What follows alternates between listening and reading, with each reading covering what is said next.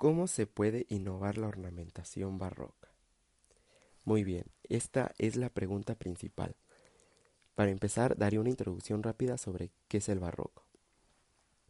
El arte barroco es un movimiento cultural, un estilo artístico desarrollado entre el siglo XVII y mediados del siglo XVIII, el cual alcanzó diversas disciplinas como la pintura, la música, la literatura y la arquitectura pero su principal característica de esto era como que se veían muchas las ornamentaciones excesivas.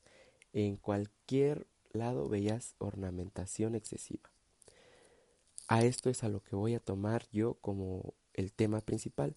La ornamentación se refiere a embellecer algo a través de la inclusión de adornos y detalles decorativos. Bueno, entonces el objetivo es aportar belleza a aquello que se decora. Su finalidad es estética, y al decir que es estética se puede recibir de diferentes maneras, puede recurrir a la subjetividad de las personas. Entonces, una vez dicho esto, ahora puedo ir al punto principal. Ahora sí la preguntaba, ¿cómo puedo innovar una ornamentación barroca? Si bien no encontré información sobre el por qué surgió la ornamentación, pero checando apuntes de mi clase pasada de historia, este pude captar que se nos dijo que la ornamentación representaba movimiento. Ellos querían plasmar el movimiento en algo que estaba ahí que pues no se podía mover. Era a través de que la percepción que tú lo veías, ahí tú podías eh, remitir al movimiento. Yo lo vi como el agua. Es por eso que con lo que investigué y con los datos que se nos proporcionaron, quise innovar el uso de estas ornamentaciones en un envase, un envase de un perfume, el cual siendo de color azul, te remitiría a las olas del mar.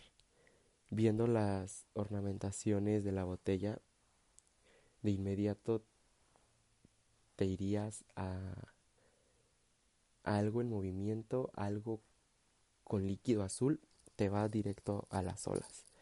Tomé como base una fotografía del banco de imágenes de Dreamstein, la cual al verla pues me remitió de inmediato a el movimiento de las olas, las olas rompiendo en la orilla del mar, en fin, era tal así como la, la espuma que al final se queda.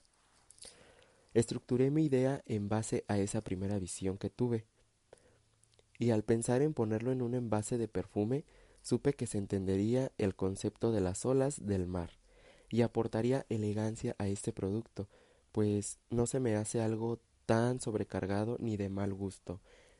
Y como les digo, al ver el líquido azul del perfume, y al oler lo que es fresco y ver las ornamentaciones en el envase, de inmediato vas a saber que es que es referente al mar, que son olas, que que sí, o sea, que definitivamente estoy captando el movimiento y lo estoy dejando más allá de la arquitectura, estoy dejando pues ahora sí que la idea de tenerlo ya sea en un espejo, en un en un mueble, tenerlo en un envase que te aporta más información con el líquido que se le está introduciendo a ese envase. Entonces, pues mi producto final quedó como tal la imagen que publiqué con este con este audio, entonces espero sea entendible, espero ustedes hayan captado esa idea que yo quise plasmar y espero que también lo vean como de su agrado, así como yo lo vi de mi agrado. Entonces hasta aquí llegamos, hasta aquí llegó este audio y nos vemos en el próximo.